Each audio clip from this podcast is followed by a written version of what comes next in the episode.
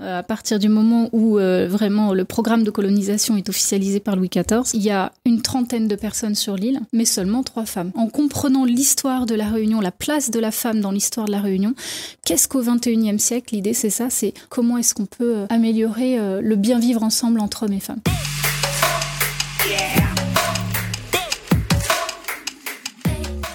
On essaiera toujours de comprendre quelle est la flamme de la femme. Et cette question-là, elle se pose toujours parce que, quelle que soit la société de ce monde, la femme pose toujours la question de sa place. Cette place n'est pas respectée. L'équilibre n'est pas fait. Et l'homme ne respecte pas la femme, d'une façon générale. Bonsoir, Corinne Salvamareux. La femme se bat toujours pour que on la respecte en tant que telle. Et dans l'histoire de la Réunion, c'est un paradoxe. On a commencé par la respecter, mais après, ça n'a plus marché. Pourquoi ça n'a plus marché? Parce qu'il y avait, lorsque les hommes ont eu suffisamment de femmes sur cette terre, là, on sait très bien que tout ce qui est rare est cher et tout ce qui est abondant n'est pas n'est pas cher. C'est à se demander du coup si la, la démographie d'aujourd'hui, on, en est à combien au niveau euh, homme-femme pour le coup? Bah, À un moment donné, je, savais que dans les années 90, on était à un homme pour quatre femmes sur la Terre. Ici, je sais qu'il y a plus de femmes que d'hommes, mais euh, combien, je, je, ne pourrais pas donner le rapport de force. D'après les recherches euh, historiques que j'ai pu effectuer, les premières femmes qui ont été amenées sur l'île justement dans un programme de colonisation pérenne avait été pris par euh, la Compagnie des Indes. Madagascar et, de, l'Inde, je crois. De l'Inde portugaise, Madagascar, Inde portugaise et un petit peu de France. et euh, sous le règne de Louis XIV. Et effectivement, euh, on avait très peu de femmes au début. On avait trois hommes pour, pour une seule femme. Mais les premières femmes, du coup, ont engendré beaucoup de filles. Plus de filles que d'hommes. Il fallait dire aussi qu'à l'époque, avoir huit enfants dans, dans une famille, c'était quelque chose de très courant. Oui, très courant. Mm. Beaucoup de premières femmes de la Réunion qui ont, été apportées sur l'île dans ce cadre-là pour ce programme de colonisation. Elles ont euh, majoritairement eu entre 8 euh, voire euh, plus aussi pour certaines jusqu'à 12 enfants par mariage. Mm mais avec un seul mari. Donc après, euh, il y avait aussi euh, des remariages. Alors c'était le cas de la première fille réunionnaise née sur la terre de la Réunion. Il s'agit d'Anne Mousse, qui va épouser d'abord un monsieur Tessier. Elle aura huit enfants. Après, elle va épouser un, un je crois. Et, je ne pas, pas me tromper. Mais elle épousera donc un autre, une autre personne et avec qui je ne sais pas combien d'enfants elle aura, mais je sais que l'époque c'était d'avoir huit enfants. Bon, c'est vrai aussi que ce qui était vrai, c'était la mort infantile qui était quand même euh, hmm, assez importante. Oui, et puis les femmes aussi, il faut pas oublier qu'elles étaient mariées euh, très très jeunes, hein, à partir de 10 ans pour certaines même. Hein. Exact. Donc euh, c'était 10 ans, 12 ans, 14 ans, 16 ans, et forcément, arrivé à la période des règles, bon, c'est différent en fonction des femmes, mais bon, bah, dès l'apparition des règles, c'est clair que la femme du coup était amenée à pouvoir enfanter, bah, avec toutes les conditions sanitaire et social aussi qu'on connaît euh, de cette époque-là. Et c'est vrai que quand on regarde l'histoire de la Réunion, son évolution, on peut pas dire que la femme a tenu une place qui a marqué l'histoire. Euh, si, on peut dire qu'elle a tenu une place qui a marqué l'histoire. si, si, elle a marqué l'histoire, la, place de la femme. Parmi les grands noms qui ont bah, marqué l'histoire. Ouais. Je, parle de ça. Ouais. Je dis pas qu'elle a, pas tenu un rôle, hein. Je, c'est, pas bon, mais quand on regarde l'histoire, on peut pas dire, mais comme dans toutes les histoires, hein, il n'y a pas eu de, de, de grands noms dans l'histoire, de, beaucoup de noms de femmes dans l'histoire de, France. Oui, ça changera au fur et à mesure. Je pense que les, on est, on a, on déjà une génération de femmes qui lèvent le voile sur les noms oubliés de l'histoire, que ce soit dans le secteur euh, de la science ou dans le secteur euh, religieux ou dans le secteur euh, du, monde de l'entreprise. Donc, je pense qu'à un moment donné, on, on aura de plus en plus de femmes qui, ou même des hommes hein, qui contribuent à ça, hein, des, des, chercheurs, qui mettent, en, qui mettent en lumière que non, non, non, euh, tel procédé en fait avait été découvert par une femme et c'était euh, un homme qui a volé la vedette pendant, un, pendant des décennies sur, euh, sur l'histoire. Ouais. Donc dans l'ordre, je suis remontée dans mes recherches à 1646. Donc pendant 17 ans, entre 1646 et 1663, on a sur l'île très très peu de personnes mais parce qu'elles viennent euh, par à coup, par petite période de 3 à 4 ans. Donc il y a un groupe euh, d'une dizaine de personnes qui, euh, qui vadrouillent sur l'île pour voir si c'est viable, qu'est-ce qu'on fait ou qu'est-ce qu'on... que vaut cette île vierge finalement. donc en 1646, on a que des hommes qui viennent essentiellement de Madagascar, notamment les 12 colons rebelles qui avaient été envoyés. Par punition. Oui, par punition, parce que ça se passait mal sur Madagascar. Euh, et d'ailleurs, c'était pas forcément des malgaches. C'était des Français, voilà, les, colons français qui avaient été envoyés sur Madagascar. Ça se passait mal sur Madagascar. Ils refusaient l'obéissance, euh, la soumission pour euh, faire ce qui leur avait été confié. Et donc, par punition, effectivement, on les a fait basculer sur l'île pour, enfin, par punition. Ah, c'était une sanction. Voilà, oui, c'est la sanction, mais en même temps, c'est tiens, mais qu'est-ce qu'on va faire d'eux? Allez hop, on va les envoyer. Si, si... Ils, vont être les testeurs. Pour ne pas les tuer, on les a envoyés. Ils vont être les testeurs. 1654, euh, donc huit ans plus tard. On envoie quelqu'un aux nouvelles pour voir qu'est-ce qu'ils sont devenus. Oui, oui. On envoie du monde aux nouvelles. Et là, du coup, on se retrouve avec un groupe de 14 hommes qui viennent sur l'île, avec 8 Français et 6 Malgaches. 17 ans plus tard, en 1663, Louis Payen, donc de la compagnie, qui arrive euh, sur la Réunion avec euh, une initiative. Et il prend l'initiative de commencer une colonisation réel pour développer euh, un quota humain sur l'île. Essayer de créer, je dirais, une petite communauté sur l'île. Et il arrive avec plusieurs femmes.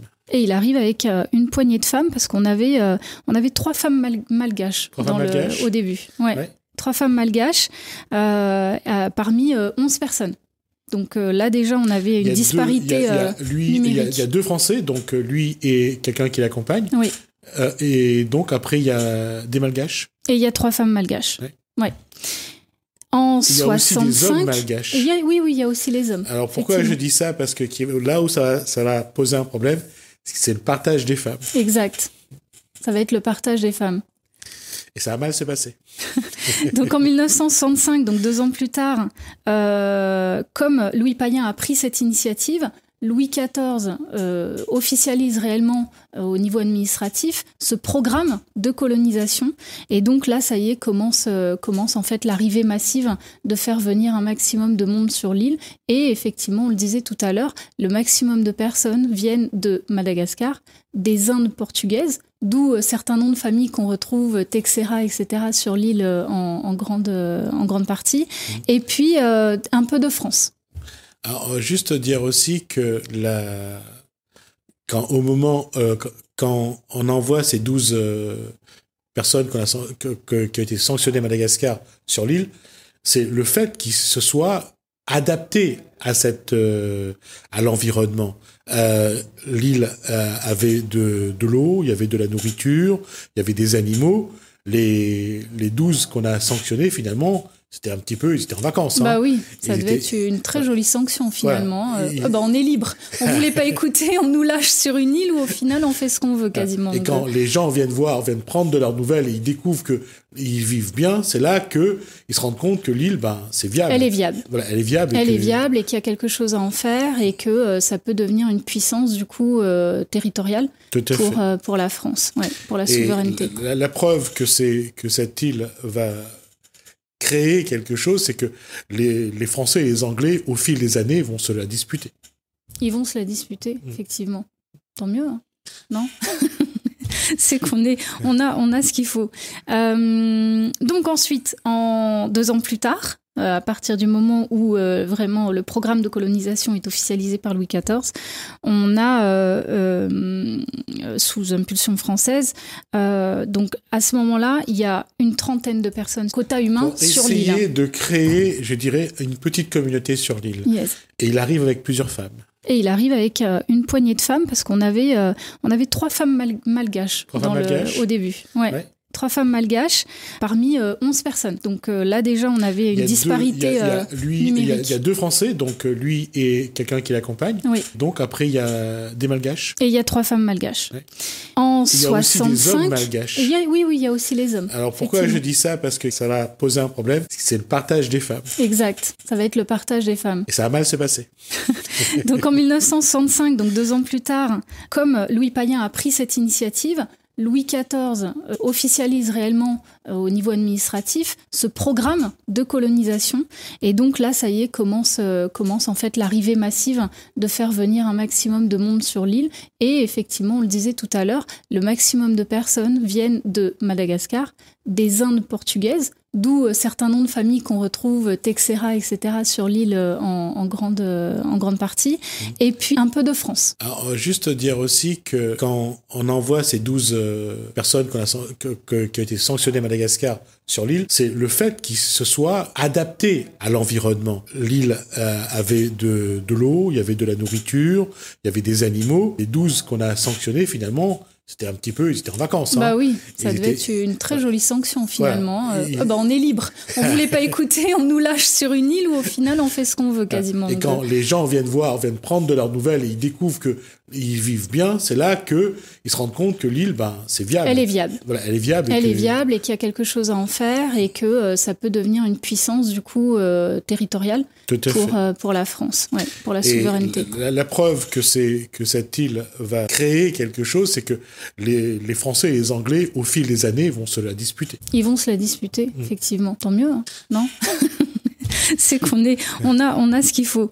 C'est là que ils se rendent compte que l'île, ben, c'est viable. Elle est viable. Voilà, elle est viable. Elle est viable et qu'il y a quelque chose à en faire et que euh, ça peut devenir une puissance du coup euh, territoriale pour euh, pour la France, ouais, pour la souveraineté. La, preuve que c'est que cette île va créer quelque chose, c'est que les, les Français et les Anglais, au fil des années, vont se la disputer.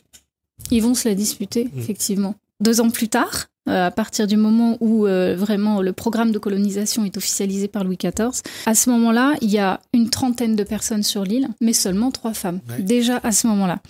Deux ans plus tard, en 1967, là, on fait venir 32 femmes françaises, soi-disant volontaires, qui se sont euh, qui ont candidaté auprès de la Compagnie des Indes. En tout cas, c'est ce qui est dit, mais c'est vraiment pas certain.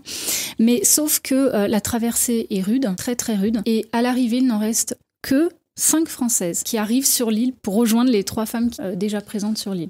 Et on a toujours donc une disparité euh, démographique encore à ce moment-là. Oui. Jusqu'à ce que, après l'épisode de Fort Dauphin, de ce bateau qui arrive avec beaucoup de femmes, ça va quand même leur donner l'idée de ramener après à la Réunion, dans les mêmes conditions, d'autres femmes. Ce n'est pas pour autant que la solution est trouvée. Parce que le problème avec la route des Indes de Colbert, qui se met en place entre temps, c'est qu'ils vont chercher à faire de la Réunion un comptoir. Oui, un comptoir, c'est-à-dire bah, c'est-à-dire que la route des Indes, c'est pour amener, amener les épices. Un comptoir économique, finalement, avec un territoire d'échange. Le café. Entre autres. Donc c'est pour ça qu'à un moment donné, je disais qu'ils ne cherchaient pas à venir vivre sur cette île-là, mais à installer un endroit où ils pouvaient utiliser les richesses. Euh, utiliser les richesses tout en y apportant la main-d'œuvre qui va exploiter au mieux et dupliquer au mieux ces richesses euh, locales. Mm. Et c'est pour ça qu'ils s'enrichissent, ils vont devoir développer l'esclavage. Exact. Et donc on y arrive entre 1965 et 1671, c'est-à-dire en six ans, ça y est, l'île passe d'un groupe de 30 personnes, d'une trentaine de personnes, à 100 habitants. Ça y est, ça commence. Euh, l'île est en train vraiment d'être euh, dans un développement colonial avec les naissances, les mariages, etc. Et puis ça permet aussi à la France d'avoir, à côté de Madagascar, d'avoir un territoire, je dirais, d'appui au cas où les Français qui arrivent à Madagascar ne sont pas toujours accueillis la fleur au fusil. Et d'ailleurs, à un moment donné, à travers mes recherches, j'ai vu que, sans le vouloir, que Madagascar est devenu partie prenante du succès de la Réunion finalement, qui a fait de la Réunion une grande île, parce que euh, l'origine même de ces colons qui étaient rebelles sur Madagascar venaient, ont été envoyés sur la Réunion. Parce que Madagascar, a, quand on regarde l'histoire de Madagascar, Madagascar a souvent revendiqué son autonomie, son indépendance. Donc euh, quand, on quand arrive l'indépendance en, euh, en 1961, je veux dire qu'il y a quand même eu beaucoup de, batailles, beaucoup de, de rébellions. Mais ça, ça remonte aussi. C'est pour ça d'ailleurs quand Payen quitte Madagascar, c'est parce qu'il y a eu avant, il y a eu quelques problèmes euh, posés dans sa présence, y compris avec les Français d'ailleurs. Oui, et c'est là où du coup les deux destins, le destin de Madagascar et de la Réunion s'entremêlent. Ils s'entremêlent. Mais c'est ça va beaucoup plus loin. Parce que la, la base du peuplement réunionnais, c'est euh, Madagascar, la France et aussi euh, l'Inde. Oui. C'est les trois. C'est pour ça que ça complique un peu le point de départ, je dirais. Oui, ça complique le point de départ en matière de, nombre d'hommes pour femmes, ce ratio. Et puis, euh, et puis je pense qu'il il en ressort qu'il y a eu un, effectivement un impact du coup sur, euh, sur la relation homme-femme dès le début. puisque euh, autant on pourrait se dire que paradoxalement la femme a été apportée sur l'île pour pouvoir mettre au monde et peupler, donc elle devient euh, mère porteuse. mère porteuse, mais du coup, justement, est-ce que euh, cela a nécessité un grand respect de la part des hommes parce que la femme était vue comme une déesse et la, partie prenante de réussir cette mission coloniale de, peuplement de l'île, ou est-ce qu'au contraire, on, a eu affaire à de la violence et de la soumission parce que bah, tu, dois faire ce qu'on te dit, tu es au service d'un projet social, euh, sociétal, donc euh, avec beaucoup de violence et de soumission peut-être à l'époque. Mm. Euh, peut-être le respect, parce que même Anne Mousse, qui était, qui était une femme malgache, donc une femme noire, qui a épousé un blanc, je veux dire, elle était vraiment respectée. Hein. Il y a même, elle avait, elle avait accès à l'église, elle avait accès à ce moment-là, la femme, le fait qu'elle était rare comme, comme euh, individu, elle était respectée. C'est après que ça va évoluer. Parce que à partir du moment où je ne sais pas à quel moment, mais les colons vont débarquer et ils auront besoin de main-d'œuvre. Et pour la main-d'œuvre. Eh ben, on se reproduit. On fait des enfants. Exactement. Euh, et, on fait des mariages. Ouais. Et euh, blague à part, on le sait, hein, l'alcool est un fléau sur l'île au niveau social. D'ailleurs, dans, toutes, dans toutes les sphères sociales, hein, dans toutes les catégories sociales professionnelles. On, a retrouvé un, un rapport du père Bernard, Bernardin de 1686 qui précise dans son rapport les habitants boivent trop. Et il explique que cela pourrait être justement dû au fait que la femme était euh, en manque, enfin que les hommes étaient en manque de femmes, et donc pour noyer leur ennui, noyer leur, euh, leur ennui dans l'alcool. Mm. Comme quoi, les temps ont changé. Aujourd'hui, dans les couples, il y en a un qui boit à cause de l'autre. C'est ça. Sous forme d'influence, effectivement. Ou d'autres choses. Allez, on va continuer. On est sur quelle année? Alors on est sur 1710, euh, donc pendant les 47 ans entre 1663 et 1710, donc pendant ces 47 années-là, on a euh, toutes ces femmes qui viennent euh, de Madagascar, d'Inde portugaise et de France pour être mariées aux colons. On a quand même une disparité et il y a un, effet surprenant justement qui expliquerait cette tolérance qu'on a aujourd'hui sur la réunion de mixité culturelle, religieuse, etc. C'est justement dû au fait que dès le départ, euh, la Réunion est une île où on importe euh, des personnes, de, des êtres humains de part et d'autre de différents pays, donc de différentes cultures, et, qui auront un rôle différent aussi sur, euh, sur l'île. Et ça, on ne le retrouve pas, par exemple, à Maurice ou aux Antilles, où il y a très peu de mélange. Et le mélange est très mal vu d'ailleurs en Guadeloupe, en Martinique, etc. A contrario, c'est ce qui fait la spécificité de l'île de la Réunion, de pouvoir euh, avoir cette euh, grande tolérance là euh, de mixité. Bah, c'est vrai que ne serait-ce qu'au niveau de l'esclavage déjà, les individus qui sont venus à la Réunion, ils ont été enlevés de leur village un peu partout sur l'Afrique. Déjà d'une part, ils, je pense qu'ils ont oublié d'où ils venaient, mais comme ils viennent pas de que ce soit du Mozambique, de la Tanzanie, du Sénégal, du Bénin, ça fait quand même du monde qui se retrouve avec des même s'ils sont noirs, ils, sont pas des mêmes traditions. On apprend à vivre ensemble, et ça c'est quelque chose que le Réunionnais a dû apprendre dû apprendre. Ou peut-être que c'était déjà instinctif, étant donné que tout le monde était dans le, dans le même bateau. Tu viens d'où Aussi. tout le monde est venu me chercher. Euh, voilà, il faut que je me marie à monsieur Intel. Oui, et, pour les euh, femmes, c'est vrai. Et pour les femmes, du coup, il y avait une forme de soutien. Quelque chose qui va encore accélérer, c'est que les femmes noires esclaves vont quand même porter les enfants des maîtres qui vont les violer, qui vont les forcer à, à des relations sexuelles. Donc, ça va apporter le métissage va obliger les gens, euh, quelque part, à vivre aussi ensemble. Oui, à faire preuve de tolérance et, euh, et, de soutien. Et je pense qu'il y a eu beaucoup de viols, mais il devait certainement aussi y avoir quelques, euh, quelques relations réelles, des, vraies histoires d'amour euh, entre euh, maîtres et esclaves.